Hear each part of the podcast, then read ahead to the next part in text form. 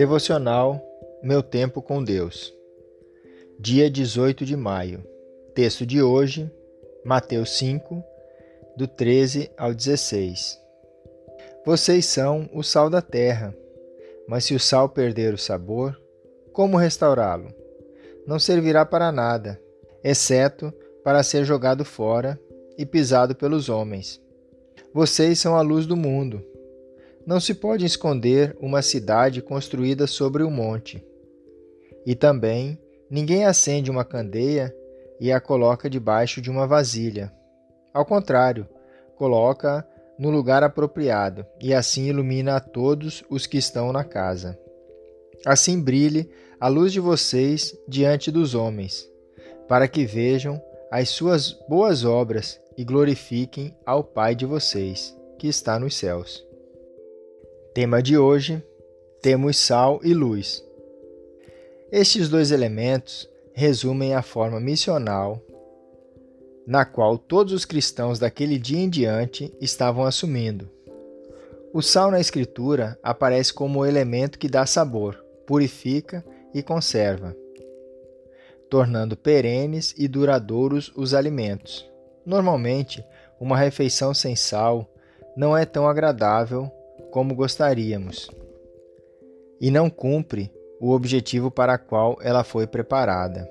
No texto, Jesus também nos diz que somos a luz neste mundo.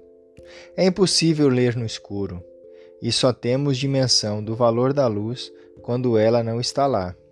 Mas como podemos ser a luz se o próprio Jesus afirmou ser a luz do mundo? Em João 8,12 é que agora você carrega a luz dentro de você.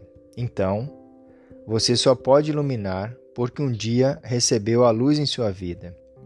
Tanto o sal quanto a luz, se não forem utilizados de forma adequada, não têm serventia alguma, diz o texto. O sal amontoado não tem valor, mas só apenas quando ele entra em ação na comida que podemos desfrutar e assim o valorizamos. A luz não tem valor apagada ou debaixo da bacia, mas sim no alto.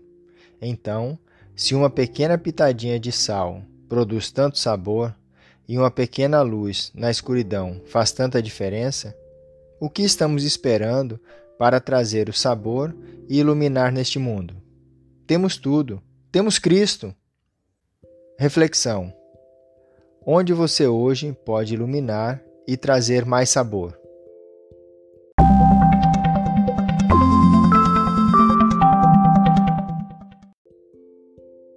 Na leitura bíblica sugerida para a leitura da Bíblia toda em um ano, temos hoje os seguintes capítulos. 1 Crônicas, do 4 ao 6, onde vemos os descendentes de Levi, os homens a quem Davi encarregou de dirigir os cânticos no templo do Senhor, depois que a arca foi levada para lá, e a cidade dos levitas. Em João 6, do 1 ao 21, vemos a multiplicação dos pães e a passagem onde Jesus anda sobre as águas.